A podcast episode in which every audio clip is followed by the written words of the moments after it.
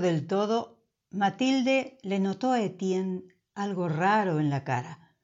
Así fue como empezó la cosa, de forma casi anodina. ¿No es eso lo propio de todas las tragedias, acaso? Si le hubieran pedido que concretase ese algo, Matilde habría mencionado que Etienne tenía una nube en la cara, aunque sin saber muy bien en realidad qué quería decir con eso. Hay muchos tipos de nubes. La imagen resulta imprecisa. ¿Qué es entonces lo que le nota a Etienne? ¿Tan solo un mal humor pasajero o el preludio de una fuerte tormenta? Más vale preguntárselo. ¿Estás bien, amor mío? No, ahora mismo no me siento bien. Lo conocía desde hacía cinco años, los mismos que llevaba locamente enamorada de él. Nunca lo había oído hablar así, expresar con tanta frialdad que se encontraba mal. Se quedó desconcertada, sin saber qué responder. Matilde había hecho la pregunta sin pensar, de esa forma intrascendente en que siempre les estamos preguntando a los demás qué tal están, casi sin esperar respuesta así que no andaba desencaminada. Llevaba días notando a Etienne raro, como ausente de sí mismo. Sabía que el trabajo lo tenía agobiado, que había un jefe nuevo que lo estaba presionando de forma intolerable. Pero bueno, estaba acostumbrado al maltrato laboral. Había vivido situaciones violentas y nunca se las había llevado al terminar la jornada a la vida conyugal. Tanto es así que Matilde siempre había admirado esa increíble capacidad suya para desconectar. ¿Cómo le pegaba esa expresión? A Etienne le encantaba segmentar su vida. Por primera vez Matilde se preguntó dónde encajaba ella, en qué segmento. Tenía como un mal pálpito, el de haber caído en una zona no afectiva algo así como un erial que anticipa el rechazo.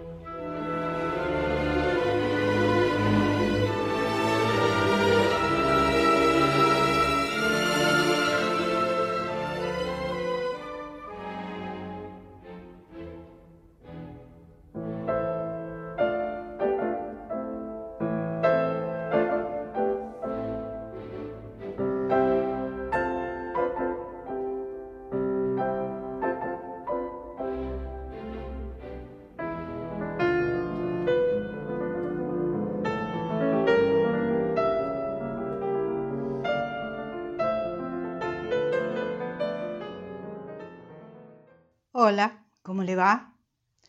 Y hoy para este nuevo capítulo de Cultura Ya he elegido un libro de un autor francés, muy de moda él, por distintos motivos, sobre todo porque es muy bueno, que se llama David Fuenquinó y que seguramente usted lo recuerda de haber sido el autor de historias tan simpáticas, tan bien narradas como Hacia la belleza o, en primer término, La delicadeza, La biblioteca de los libros olvidados o rechazados y Charlotte, que es la biografía de Charlotte Salomon, una pintora francesa que falleció finalmente en Auschwitz en 1944-45. David Fuenquinó, que es muy joven aún, tiene 47 años, nos ha introducido de una manera diferente a un mundo fresco, a un mundo sutil, por momentos muy delicado, por momentos bastante ácido y perverso, como en el caso de este libro que traemos hoy y que se titula Dos hermanas. Si usted ha estado viendo en Facebook los anticipos que le hacemos, eh, sabe que estamos esta semana con un libro que se titula Dos hermanas. ¿Qué es Dos hermanas? Dos hermanas es la historia de dos muchachas, de Matilde y de Ágata. Matilde hace cinco años que está en pareja con un joven a quien adora, está locamente enamorada de él, se llama Etienne, y Ágata está felizmente casada con un marido que la ama y con una hijita hermosa. Bueno, eh, ninguna de las dos hermanas repara mucho en la otra porque están, como decirles, tranquilas de saber que la otra hace su vida. Pero cuando comienza el libro, tal como les leí hace algún momento un fragmento, el comienzo de esta novela, ella se siente un tanto inquieta porque nota que Etienne está raro, está distante. Espera que él eh, en algún momento le comunique a ella qué le está sucediendo. Ella se va a trabajar, es profesora universitaria, él también parte para su trabajo y durante todo el día no recibe ella ninguna llamada telefónica por parte de él, cosa que la extraña porque se hablaban permanentemente y bueno, allí empieza ya a plantearse la circunstancia que después se va a desarrollar a lo largo de este libro, que se titula Dos hermanas de David Fuenquino. Y yo les estaba leyendo al comienzo la introducción al libro, que está ubicada en las páginas 9 y 10. Y ahora me voy a la página 13, donde habla de la actitud y de la actividad que tiene Matilde en el liceo donde trabaja, en el cual da literatura francesa y en ese momento está mm, con sus alumnos analizando la educación sentimental de Gustave Flaubert, un libro que a ella le apasiona y que muy bien David Fuenquinot ha tomado para hacer un paralelo, sin que usted se dé cuenta, más que al final, eh, por qué ha tomado la educación sentimental. Eh, en la página 13, insisto, dice lo siguiente. En la hora de literatura estaban estudiando un pasaje de la educación sentimental. Todos los años a Matilde le gustaba compartir la pasión que sentía por esa novela. En su opinión, el libro más hermoso de Flaubert. Flaubert, el autor de Madame Bovary. Se acordaba de haberlo estudiado en el liceo y de cómo le había cambiado la vida. A partir de ese momento ya no pudo vivir sino en compañía de la literatura. Así fue como nació su vocación. Empezó a leer el famoso instante en que Frédéric Moreau, Frédéric Moreau es el protagonista de la educación sentimental, un muchacho muy joven, ve por primera vez a la señora Arnoux. Es el nacimiento de una pasión.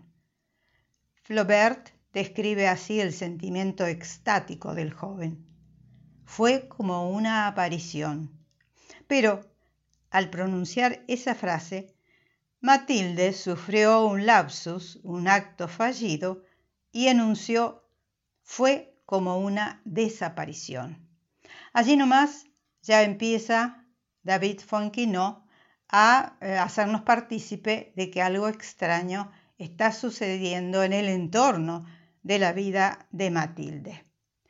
Bueno, después eh, ella durante todo el día espera la llamada de él, él no la hace, eh, él solía llamarla varias veces por día, se escribían mensajes, Eh, y ese día no se habían despedido bien porque ella se dio cuenta de que algo le estaba pasando. Em, esa misma noche, Etienne, cuando llegó a su hogar, y ella también ya estaba de vuelta de su trabajo, por fin, dice en la página 14, le puso palabras a lo que le andaba rondando. Dijo bastante ansioso, voy a dejar el piso. Matilde no acababa de entenderlo. Resultaba enrevesado o torpe. ¿Por qué no decir voy a dejarte? Hablaba del piso como para concretar esa situación que no lograba definir. Las rupturas siempre están empantanadas de vaguedades, de cosas que no se dicen, y a menudo de mentiras que se dicen para no herir. Fue ella la que tuvo que insistir para que fuera más preciso, para que encontrara las palabras de la sentencia que iba a condenarla. ¿Qué quieres decir? ¿Quieres que vivamos en dos casas? No, no es eso. Entonces, ¿qué? Etienne, por favor, dime algo. Es que me cuesta mucho. ¿Me puedes contar lo que sea? No, no sé. Claro que sí. Y entonces él le dice, te dejo. Lo nuestro se ha acabado. Bueno, Matilde se queda atónita, eh, desesperada por momentos y, abrumada y confundida, y empieza a desear, a balbucir, no puede ser, no puede ser, no puede ser. Y él le dice, sí, ha llegado el momento, lo siento. Pero este verano estuvimos hablando de, querías que nos casáramos, dice ella, ya lo sé. ¿Y qué ha pasado? Nada, nada. Eh, tengo derecho a dejar las cosas así como están. Eh, voy a quedarme, en, bueno, en la casa de mi primo, le dice él, y tú te puedes quedar aquí. Ella estalla finalmente, se vuelve loca, se trastorna, se desploma en el sofá, eh, retorcida de dolor. A Etienne lo deja paralizado verla así, la cara de sufrimiento de Matilde parecía casi inhumana, dice en la página 16. Acabó por acercarse, ella lo rechazó aunque no le quedaban fuerzas. Era como si su cuerpo en realidad ya no existiera. Al cabo de un minuto o puede que más, era difícil medir el tiempo, le pidió que se fuera, que se fuera en el acto. Sí, vete, vete ya. Repetía una y otra vez esa intimación como una letanía morbosa. Etienne la miró una última vez directamente a los ojos y se resolvió a dejar el piso. Bueno, él se va, eh, ella empieza a darse cuenta de que el dolor es intolerable, que no sabe cómo manejarlo. Eh, llega al día siguiente, no, va a trabajar, eh, hace, bueno, hace pedir, pide una carpeta médica a un médico para que le solucionen el problema que se le presenta en su cátedra.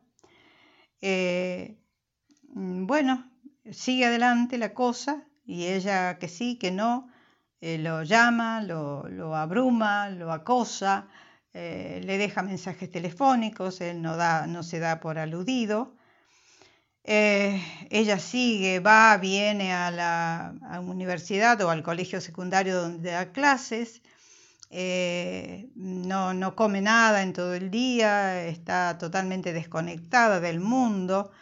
Eh, eh, bueno, llega a, los oídos de la hermana que ella está muy mal, la hermana se acerca, Ágata, la que está casada con un hombre que la ama y con una hijita, y en un momento determinado Matilde se acuerda o se da cuenta de que su hermana, Ágata, eh, le ha tocado, por esas circunstancias de la vida, los mejores momentos o no le ha tocado vivir los peores momentos de la familia. Em, Matilde se acuerda de la noche en que su padre murió, víctima de un accidente, y se acuerda de los gritos de su madre que la encontró destrozada en el suelo, llorando porque le acababan de informar que su padre había muerto.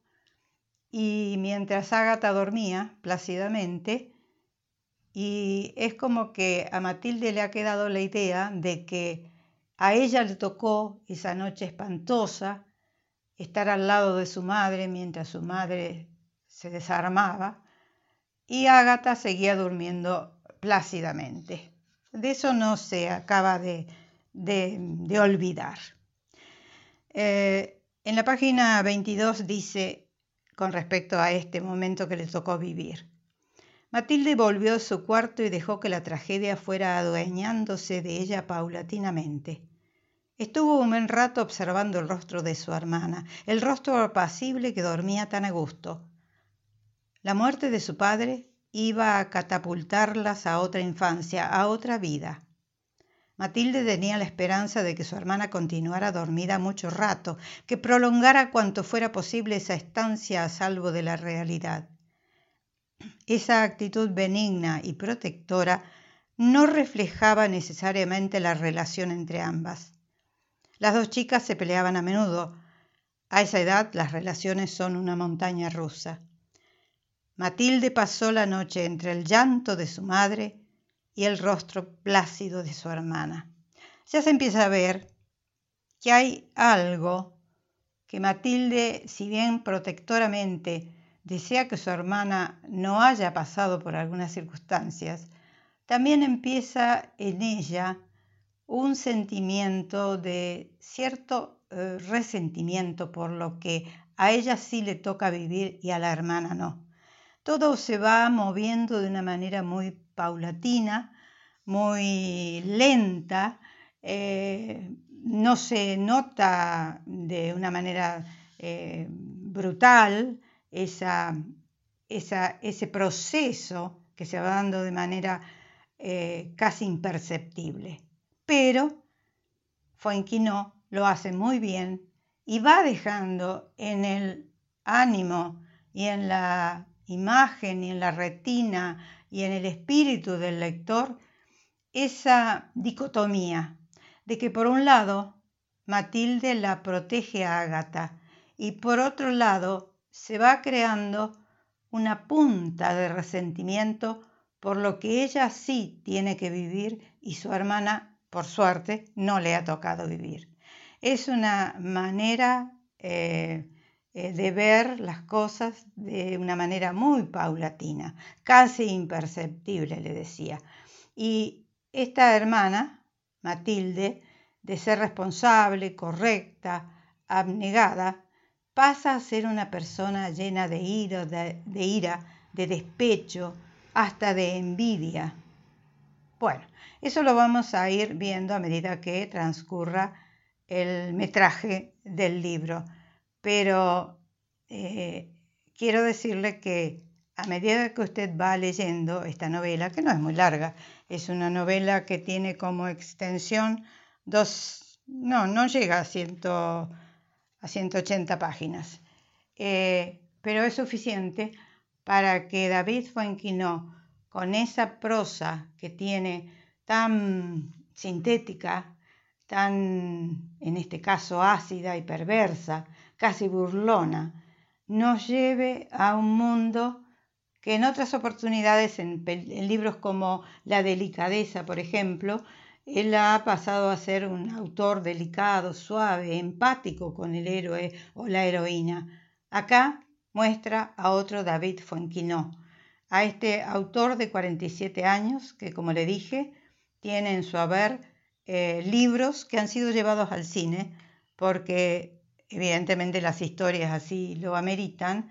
Y por ejemplo anoche estuve viendo La delicadeza con Audrey Tattoo, que me pareció realmente eso, delicado, delicado y suave. Eh, está la biblioteca de los libros rechazados, eh, Hacia la belleza y Charlotte. En fin, lo interesante aquí es hacer pivote en que tanto el autor de este libro como la heroína del libro, la protagonista, que es Matilde, los dos hacen pivote sobre la educación sentimental de Gustave Flaubert, el autor de Madame Bovary. ¿Qué es la educación sentimental? Como dijo el filósofo Georgi Lucas, es una novela psicológica de la desilusión. Y sí, es lo que sucede aquí en estas dos hermanas que hoy les traje para comentar.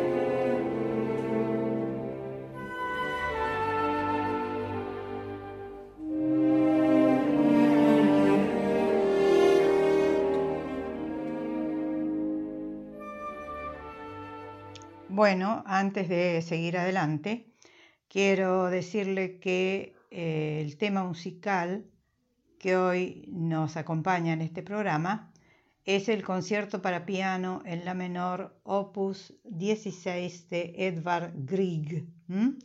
Maravillosa música, por cierto, que me pareció apropiado. Y fíjese que leyendo después una entrevista a David Fuenquinó, que le han hecho hace poco, porque este libro se acaba de presentar en Europa y en el resto del mundo, él dijo que si llevaran esta historia al cine, porque varias de sus películas han sido llevadas al cine, incluso él ha dirigido algunas, como La delicadeza, por ejemplo, lo hace muy bien.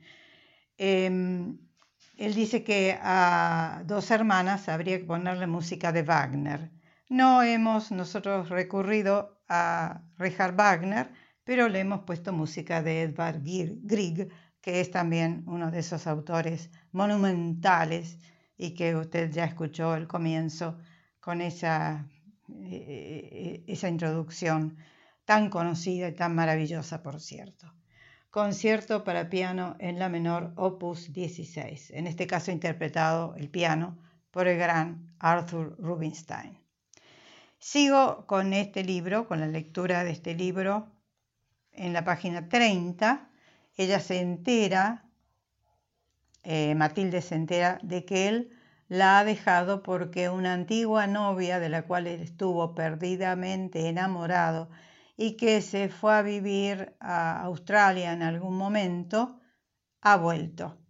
Y si bien no lo ha buscado, sabiendo que él estaba comprometido para casarse, eh, se han encontrado y eh, aquella pasión antigua ha resurgido. Entonces Matilde se conmociona, se vuelve loca y no sabe bien cómo manejar la situación.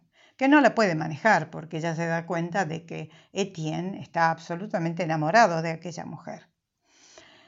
Eh, ella escribe de una manera obsesiva el nombre de esa otra muchacha en la vida de Tien, que se llama Iris, y se puso, se pone a llenar páginas del el nombre Iris en un cuaderno y de una manera compulsiva anota permanentemente Iris, Iris, Iris en todas partes. Eh, en la página 30 dice, cuando se quedó sola, Matilde se puso a llenar páginas con ese maldito nombre, como una especie de hechizo maléfico. ¿Por qué Etienne no le había contado nada? Le envió un mensaje inmediatamente para pedirle explicaciones, porque ella acaba de enterarse por una amiga de que eh, la culpable de la separación, si es que hay una culpable, se llama Iris y que es alguien que ella conoció en su momento. Em, ella le dice, él, él, le contesta, ella le pregunta en un WhatsApp qué sucedió, por qué no le dijo la verdad, y él le dice que no había tenido fuerzas para contarle la verdad, la verdad imparable, pura y dura. Una ecuación amorosa que dejaba una víctima, ella, ella, Matilde. Iris había vuelto después de pasar cinco años en Australia y había ocupado de nuevo su sitio, como si nada, como si Matilde no existiera. Había sido algo así como un paréntesis. Toda una vida para nada. Recuerdos, proyectos. Se estaba volviendo loca de tanto darle vueltas a la conversación que habían tenido en Croacia sobre casarse pronto. Conversaciones alegres o discusiones inanes. Todo aquello no había sido más que una vida en forma de sala de espera para la otra. Toda, todo aquello no había sido más que una vida en forma de sala de espera para la otra. Qué bien que está, bien expresado. Tiene algunas frases geniales. David Foenquino. Esa agresión adicional la remató. Hasta entonces había podido aferrarse a la idea de que había vivido una hermosa historia de amor que había acabado mal, como todas las historias de amor, dice Fuenquino. Era horrible, pero así es la vida. Había rebasado un grado superior en el dolor, con el sentimiento legítimo de haber tapado un agujero en el corazón de un hombre. Ese hombre que era toda su vida. La humillación era completa. y eso que el fantasma de Iris nunca había dejado de rondarla. No había caído del cielo, había caído del pasado. Al principio de su relación, de hecho, estaba muy presente, es decir, cuando ella lo conoce a Etienne. Matilde era consciente de esa presencia sentimental que vagaba en el inicio de ambos, imponiéndole a veces un tinte melancólico. La verdad era más compleja. A Matilde la había conmovido aquel hombre magullado por la ruptura. Había leído demasiadas novelas inglesas decimonónicas que la llevaban a aspirar simultáneamente al romanticismo y al sufrimiento. Esto lo dice Fuenquino porque en el fondo de su corazón, y él lo ha manifestado, detesta las novelas inglesas románticas. ¿eh? Y bueno, lo, lo, pone con ironía y a propósito. Eh, con el paso del tiempo se habían vuelto más y más felices. Por supuesto, le seguía resultando intolerable recordar la otra historia, esa época en la que Etienne había estado locamente enamorado de Iris. El amor siempre debería ser un año cero. Matilde pensaba en esa mujer de antes y quería saber más. Bueno, él le va contando, pero también en algún momento él dice que era mujer que tenía eh, mucho, a ver, mucho carácter, eh, que lo dominaba. Por ahí se queja de ella como él ha sido abandonado, Iris se ha ido a Australia en busca de otros horizontes, lo dejó, él se siente bastante despechado también. Y en algún momento dado se lo cuenta a Matilde, Matilde lo registra. ¿eh? Pero Matilde está eh, obsesionada con Iris, la mira en Instagram, en Facebook. Eh, bueno, no, deja de masoquearse alegremente por lo que está viviendo. Em, ellos habían encontrado se habían encontrado o reencontrado en Croacia, habían ido de vacaciones, tanto Matilde como Etienne, y allá habían tenido una maravillosa luna de miel y habían decidido casarse. Y siempre les gustaba recordar delante de sus amigos cómo se habían conocido, embobados los dos uno con el otro, por esa maravillosa historia de amor que habían vivido, tan maravillosa como la de cualquier otra pareja de enamorados. Y eso no deja de remarcarlo David Fonquino, que es bastante ácido. Eh, los dos enamorados iban a comentar una y otra vez cómo se habían conocido, es decir, Etienne y Matilde. A todas las parejas les encanta, en un arrebato narrativo, rememorar los detalles de su primera vez. Suele parecerles que en ese encuentro todo fue de locos o increíble, aunque la mayoría de las veces todo brille por su trivialidad. ¿Lo has pensado? Es de locos, no me digas. Coincidir los dos en la terraza esa al mismo tiempo, sí, increíble. Y también es de locos que ninguno de los dos fumara, sí, increíble. Solo habíamos salido a tomar aire, recuerdan, ¿no es cierto? No me digas que no es precioso ir en busca de aire y encontrar el amor. Bueno, se ríen de la deliciosa idiotez de su incipiente amor, dice Fuenquino.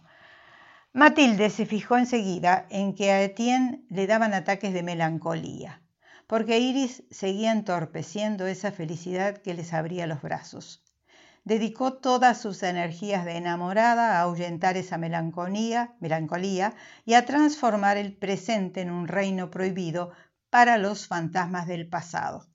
Lo consiguió paulatinamente. Un día Etienne proclamó, No sé cómo pude quererla, es una cobarde digna de desprecio. En lo que a mí respecta me importa lo mismo que una funda de almohadón.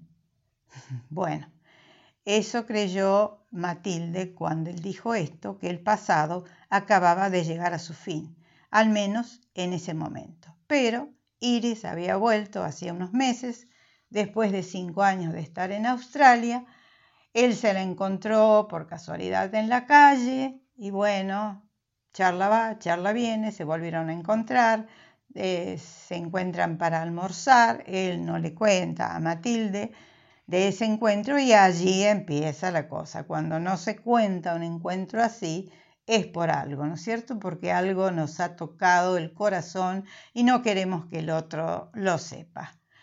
Eh, cuando hacen el amor nuevamente Etienne e Iris, eh, él se siente conmovido porque recupera ese cuerpo que ya conocía, que había amado tanto tiempo atrás, dice en la página 41, de la sensación de descubrir algo que ya llevamos dentro, un día Etienne, sin saber cómo decir las cosas, le balbuceó a Matilde.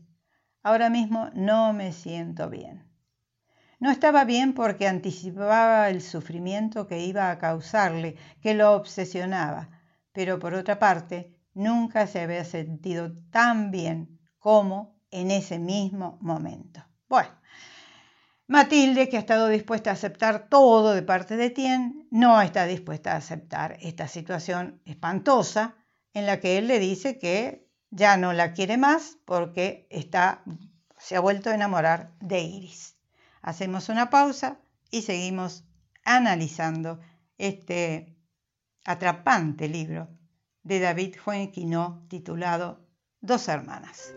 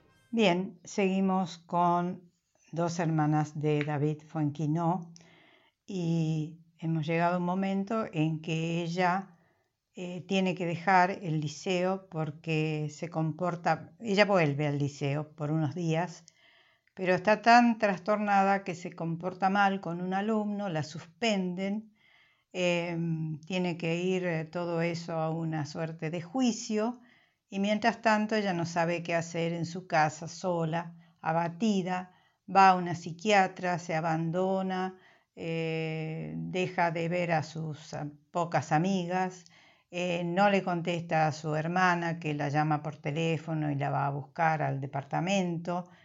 Eh, es una mujer muy insegura, controladora y que reprime sus sentimientos y por eso Toda esa situación la trastorna tanto, no sabe cómo manejarla. Eh, la psiquiatra la, ayuda, le da medicación, pero eso significa muy poco para ella. En un momento determinado, Etienne eh, va a verla, se hace anunciar, se anuncia, le dice que va a ir a verla porque le han dicho que ella está muy, muy mal y temen por su salud mental, sobre todo la hermana de ella, eh, que la ve terriblemente mal. Bueno, Etienne va a verla al departamento. Ella, insegura como es, no sabe qué ponerse, qué vestido, cómo vestirse, cómo recibirlo, si con eh, una manera compungida y lastimera o si se hace la fuerte y la valiente. Bueno, es una mujer muy insegura, como les decía. Ella le hubiera querido decir la verdad, pero también se da cuenta de que va a mostrar un aspecto bastante pusilánime de su eh, personalidad y tiene su amor propio. Eh, acá en la página 70, cuando ya han pasado distintas circunstancias, que ella se aleja de sus amistades, deja de trabajar porque la sancionan, eh, no ve a su hermana y bueno, en un momento determinado ella piensa cuando él la va a ir a ver, él tiene algo que decirle y ella no se ilusiona mucho porque sabe que él sigue adelante con su relación con Iris, pero siempre espera, siempre se espera que algo se modifique. Entonces dice, decir la verdad implicaba que él saliera huyendo, es decir, que se sentía tan mal. Matilde no tiene alternativa, minimiza todos sus pensamientos, pero tampoco debe permanecer o parecer indiferente. Debe hacerle entender a Etienne que solo espera una cosa, que vuelva a casa. Qué complicado es todo. Daría lo que fuera para tener las instrucciones del gesto preciso. Lo mejor es ir al grano. Y eso es lo que a continuación hace Etienne. Bueno, cuando llega dice, resulta, lo que tengo que decirte es un poco delicado. ¿Me estás escuchando? Sí. Lo de marcharme fue muy difícil, dice Etienne. ¿Difícil para quién? pregunta Matilde. Sí, perdona, no he estado muy fino. En fin, ya sabes que también fue una decisión dolorosa para mí. Eh, el caso es que quería que todo fuera lo más fácil posible para ti. Por eso te propuse que te quedaras en el piso y seguir pagando mi parte del alquiler. Y ella le pregunta, ¿qué me quieres decir exactamente? Lo que quiero decirte es que para mí es muy complicado. Me cuesta hacer frente a los gastos. De momento estoy viviendo en casa de un amigo, pero me voy a ir a un piso nuevo ¿Y te vas a mudar con ella? le pregunta Matilde. Que si te vas a mudar con ella, contesta, sí. Eso es lo que has venido a decirme, que vas a vivir con ella y que te gustaría que me fuera de aquí. Y bueno, sí, no hay prisa, quiero decir que tienes que ver por ti o velar por ti. ¿Velar por mí? Sí. En ese caso quiero que te vayas ahora mismo, le dice ella. ¿Ahora mismo? Sí. Te levantas y te vas. Y el día que vengas a recoger tus cosas quiero que me avises. No quiero estar aquí. Es la última vez que nos vemos. Eso le dice Matilde. Furiosa, por supuesto, desilusionada, amargada. Bien, eh, él se va y ella sigue adelante tratando de ver cómo este, arregla su vida porque se tiene, tiene, que dejar el piso. Él ya se, se, ha ido hace un tiempo, pero ha dejado todo allí. Eh, y ahora tiene que volver a pensar cómo sigue su vida. Y entonces se le ocurre, en un momento determinado, que se va a ir a vivir con su hermana, que tiene un pequeño departamento, nada del otro mundo, pero que, bueno, puede alojarla eh, de manera provisoria. Eh, tiene que dormir en la pieza con la niñita, con su sobrina, que ella adora. Eh, bueno, tiene que dejar de dar clases hasta que se expida el tribunal y decide irse a vivir con su hermana. Em, la psiquiatra le da somníferos y le dice que se tome eh, un tiempito porque necesita dormir y mm, en la página 78 ella habla de la relación con la psiquiatra y le dice, piensa, Matilde quiso darle las gracias pero no lo consiguió.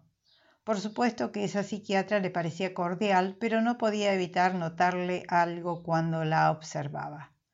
Lo tenía casi oculto en la mirada.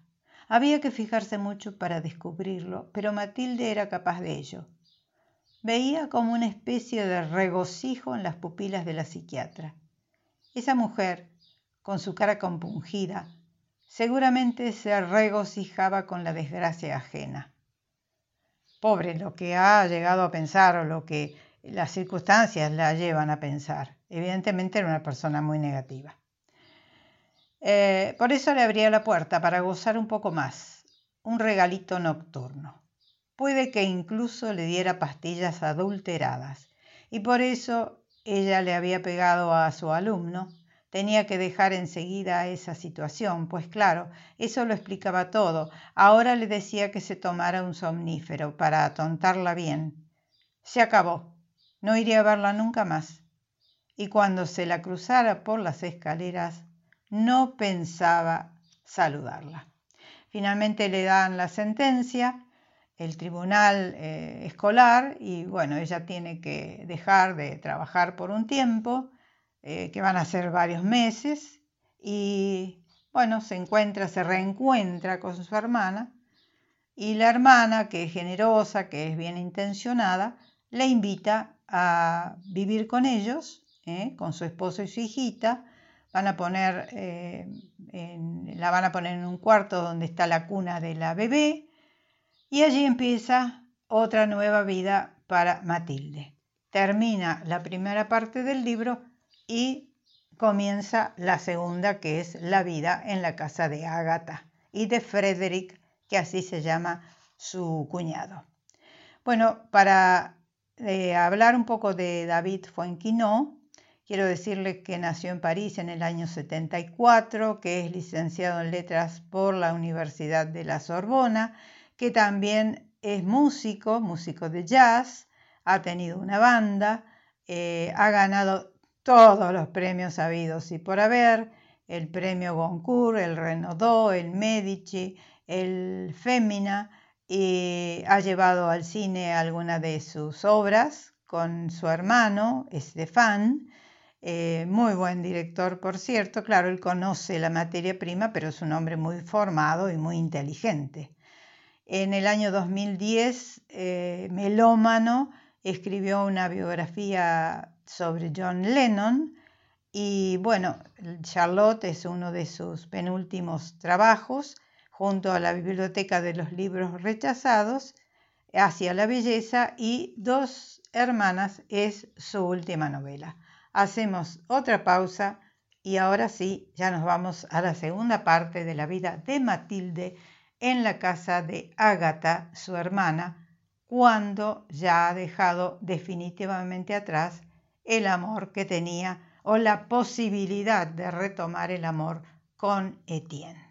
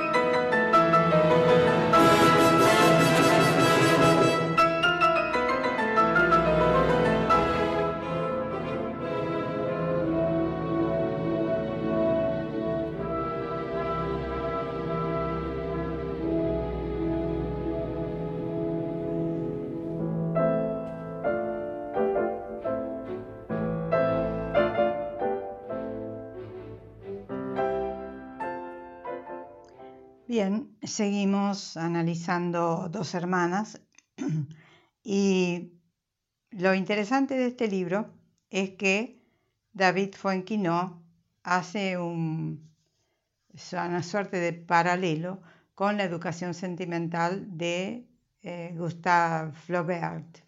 Y tal como ha dicho el filósofo Georges Lucas, esta es una novela psicológica de la desilusión. Entonces, eh, Matilde, que ya vive con su hermana, se ocupa de su pequeña sobrina, a quien adora, se lleva bien con su hermana, se lleva bien con su cuñado, pero empieza a ver cosas y se trastorna porque no puede seguir trabajando, está todo el día metida en su casa, entonces imagina que está dando clases todavía y que les enseña o sigue analizando con su grupo de alumnos la educación sentimental. En un momento determinado, ella piensa que está hablando Frédéric Moreau, que es el protagonista de la educación sentimental.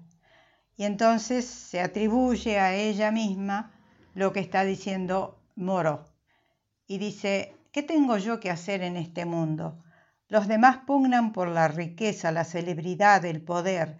Yo no tengo oficio. Es usted mi ocupación exclusiva, toda mi fortuna, la meta y el centro de mi existencia y de mis pensamientos. Eso diría el protagonista de la educación sentimental, Frédéric Moreau. Y se lo diría a la señora Arnaud.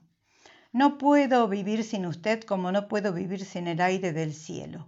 ¿No siente acaso cómo la aspiración de mi alma se alza hacia la suya y que tienen que confundirse y que me muero por ello?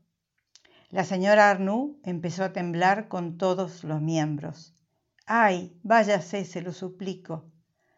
La expresión de desamparo de su rostro detuvo a Frédéric Morneau. Luego dio un paso, pero ella retrocedía juntando ambas manos. Déjeme, en nombre del cielo, se lo imploro. Y Frederick la quería tanto que se fue. Ella misma se conmueve, Matilde, al saberse el texto de memoria, al, al repetirlo, al recitarlo, siente una exaltación en algo infinito. Bueno, se desploma en un sofá, piensa que su hermana tiene una buena vida, acaban de salir con su esposo, eh, a ella ha acostado a Lili, a la muchachita, y bueno, en un momento determinado en que cenan los tres juntos, Frederick, el cuñado, le da a leer a ella un libro sobre inteligencia artificial y ella lo lee con interés. Al día siguiente le comenta al cuñado y él se siente eh, realmente muy eh, envanecido porque parece que la esposa, Ágata, bueno, no, no, no le interesaba lo que él hacía. ¿eh? Eh, entonces, Matilde, que se ha sentido muy compenetrada con el libro, que les permite que salgan a pasear, que vayan al teatro, un día en que ella tiene unas entradas para el teatro, los dos eh, parten ellos juntos porque Ágata no puede dejar a la niña porque tiene un inconveniente. Entonces los dos salen a pasear, Matilde con Frederick. Eh, eh, se siente muy bien al lado de él. Llega esa noche del concierto, durante mucho tiempo ya no se había maquillado, esa noche se maquilla Frederick se queda sorprendido al verla, le pareció que estaba especialmente linda y bueno, se van al concierto, después caminan por la noche de París y eh, en la página 107 dice, le hubiera gustado caminar toda la noche con Frederick. París parecía otra ciudad dispuesta a brindar su encanto dócilmente. También a él lo turbaba la magia de esa velada. Escuchaba mucha música clásica, pero no se podía comparar con la sensación de estar en penumbras y compartir con cientos de espectadores un viaje sonoro. Y esa forma de magia seguía propagándose con el paseo nocturno. Hacía mucho tiempo que no paseaba así con otra mujer. Por supuesto, era su cuñada.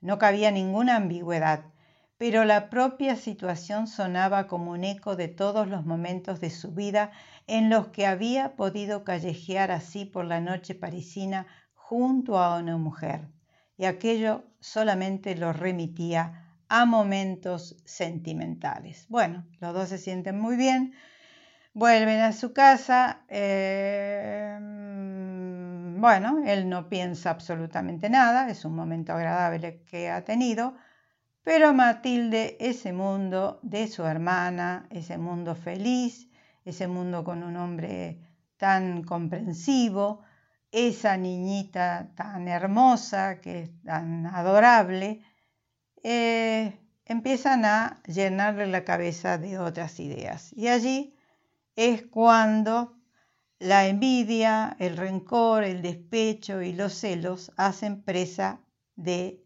Matilde. Matilde se da cuenta que esa es una vida ideal, que la que lleva su hermana, que siempre ha tenido la mejor parte, es una vida ideal. Al menos ella lo piensa así.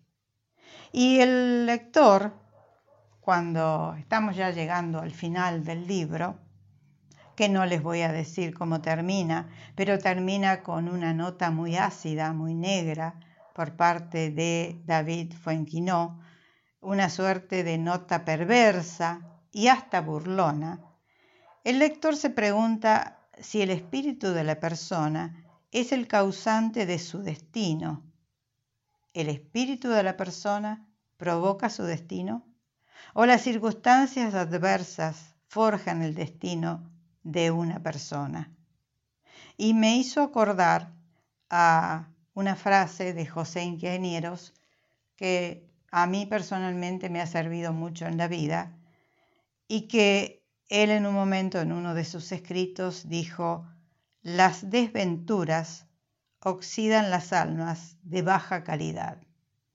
Evidentemente las mismas circunstancias o parecidas circunstancias habían oxidado el alma de Matilde y no lo habían hecho con el espíritu de Ágata, que tenía otro peso específico en su alma. No les voy a decir cómo termina todo esto, pero realmente la propuesta que nos hace David Fuenquinó en un libro aparentemente anodino, pero que tiene una gran profundidad, porque tiene lo que tiene la vida de todos los días, esa dicotomía en los sentimientos, en las emociones, ese querer ser mejor y no poder, o querer ser peor y a veces tampoco poder, porque esa es Ágata. Ágata es la hermana bien intencionada, y está Matilde, que es la hermana que, habiendo sufrido tanto, ha ido forjando una personalidad adversa, mezquina, celosa, eh, rencorosa, con despecho. Y en definitiva lo que pensamos cuando terminamos de leer este libro es que lo que ha querido escribir o mostrar David Fonquino es que eh, el ser humano a veces se busca su destino. Es una conclusión perversa, ácida, burlona, y que David Fuenquinos lo sintetiza en una frase, porque tiene varias frases muy interesantes, que dice, según uno de los personajes, dice, quien ha leído demasiado no puede ser feliz. Claro, lo que me imagino que él significa es que la persona que ya ha conocido todos los aspectos de una vida a través de la lectura, por ejemplo, no puede ser feliz, no ve la vida de la misma manera, la ve con otros ojos. Pero también me pregunto que la literatura para Borges era la felicidad, era la felicidad. Y eso eh, lo hizo feliz lo hizo feliz, a pesar de lo que dice Fuenquinó, que seguramente gusta de Borges porque es un hombre muy culto. Quien ha leído demasiado no puede ser feliz. Y sí, según la materia prima de la persona, también me pregunto yo.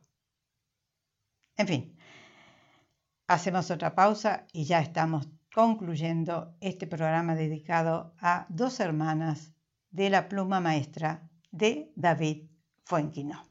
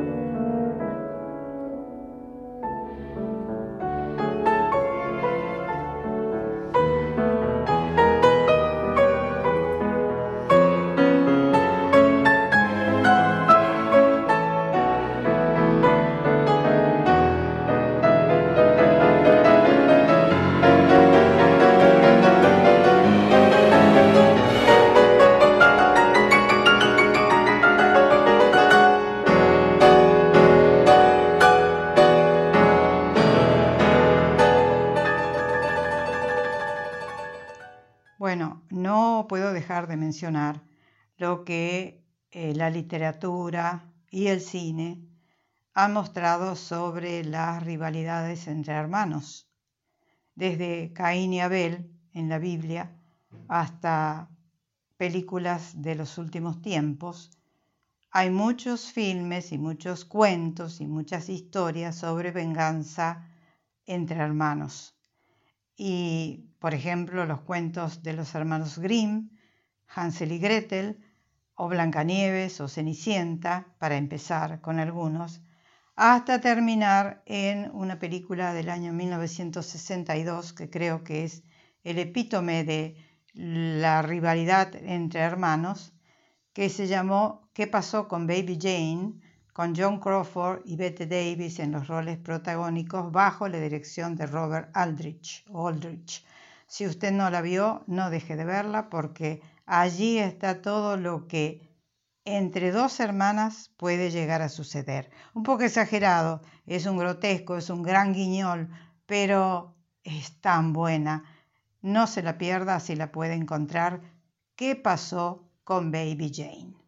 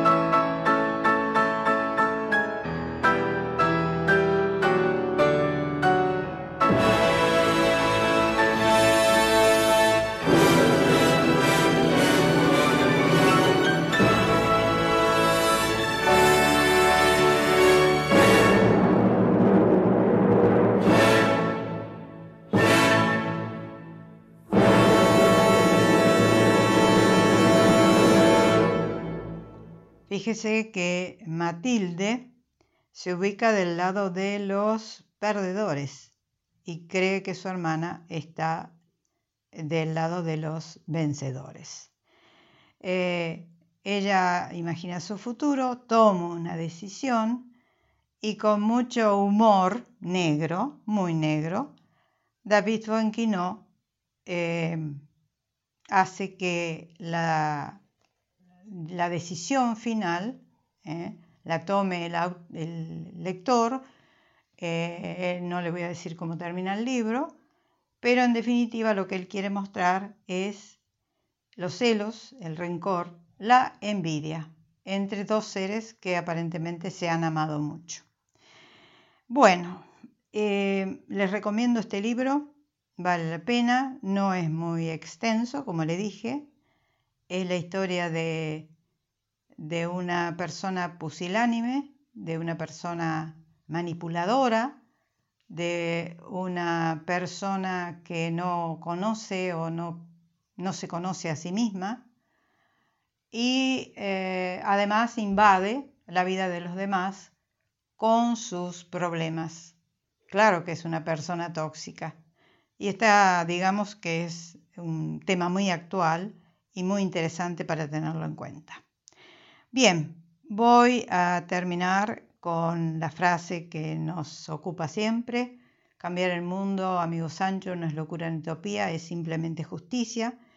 Quiero agradecer a todas las personas que me están permanentemente apoyando para hacer este programa. Recuerde que le he pedido que se inscriba en YouTube o en Facebook o me dé like o me gusta, como se usa en las redes sociales.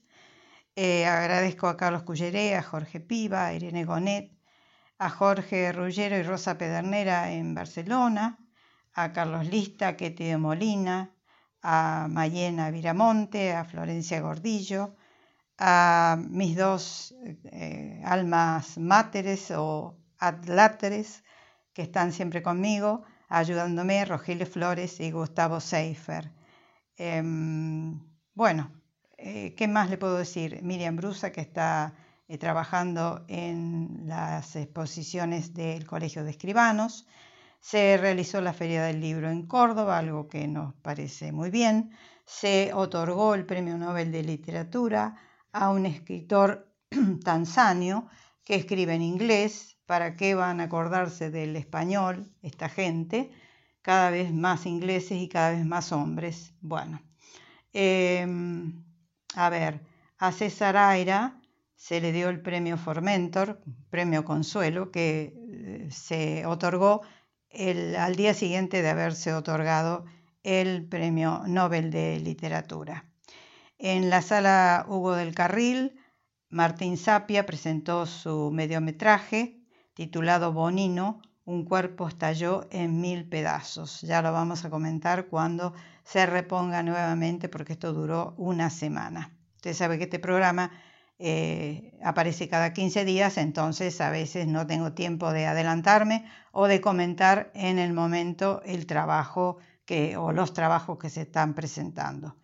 Y quiero decir que eh, se armó un gran revuelo en el Teatro Colón y con cierta parte del público por eh, Teodora, el oratorio de Händel, que tuvo a un grupo de intérpretes en la ciudad de Buenos Aires, esto fue en el Teatro Colón, y a Mercedes Morán como actriz invitada. Yo creo que no, yo no, no, no lo digo como familia católica o de familia católica, más bien lo digo como agnóstica, pero lo digo como ciudadana que paga impuestos. Y no se puede desvirtuar tanto una obra que tiene un matiz religioso en una sala que es sostenida por el erario público. Todo fue de muy mal gusto, en un lugar inapropiado, y más allá de que Mercedes Morán haya hecho su eh, participación leyendo un texto que le dieron, eh, perdóneme que le diga, no creo que sea tan inocente.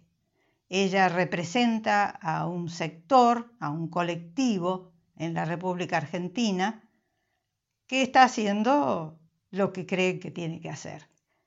Y a mí me pareció de muy mal gusto, en un lugar realmente inapropiado, presentar esas torpezas que se dijeron en el escenario del Teatro Colón. Que el Teatro Colón es para una élite está totalmente equivocado hay entradas de todos los precios y puede ir cualquiera al Colón. Lo que no se puede es presentar cualquiera en el Colón. Las autoridades no deben permitirlo. Para eso están las autoridades de cultura, para eso hay un intendente en la ciudad de Buenos Aires, para eso hay un director en el Colón. Vayan a otras salas, preséntense en otros lugares a ver si en el Metropolitan o la Ópera de París o el Bolshoi de Rusia, de Moscú, se permiten estas cosas. No, se cuidan. Se cuida al público, se cuida el, buen gusto, sobre todo eso, y se cuida lo apropiado del entorno para hacer una presentación. O sea, que por mi parte fue muy disgustante lo que se hizo allí. Bueno, señores, espero que usted no lo tome tan a mal y si lo toma mal, lo lamento. Yo a esta altura de mi vida ya digo lo que creo que tengo que decir y sobre todo, sobre todo, defendiendo a la cultura artística, porque no es lo mismo una cosa que otra. Y si no, algún día vamos a hablar sobre lo que es cultura y sobre lo que es cultura artística. Se lo prometo. bueno, vamos a reírnos. Chao, será hasta cualquier momento aquí en Cultura Ya.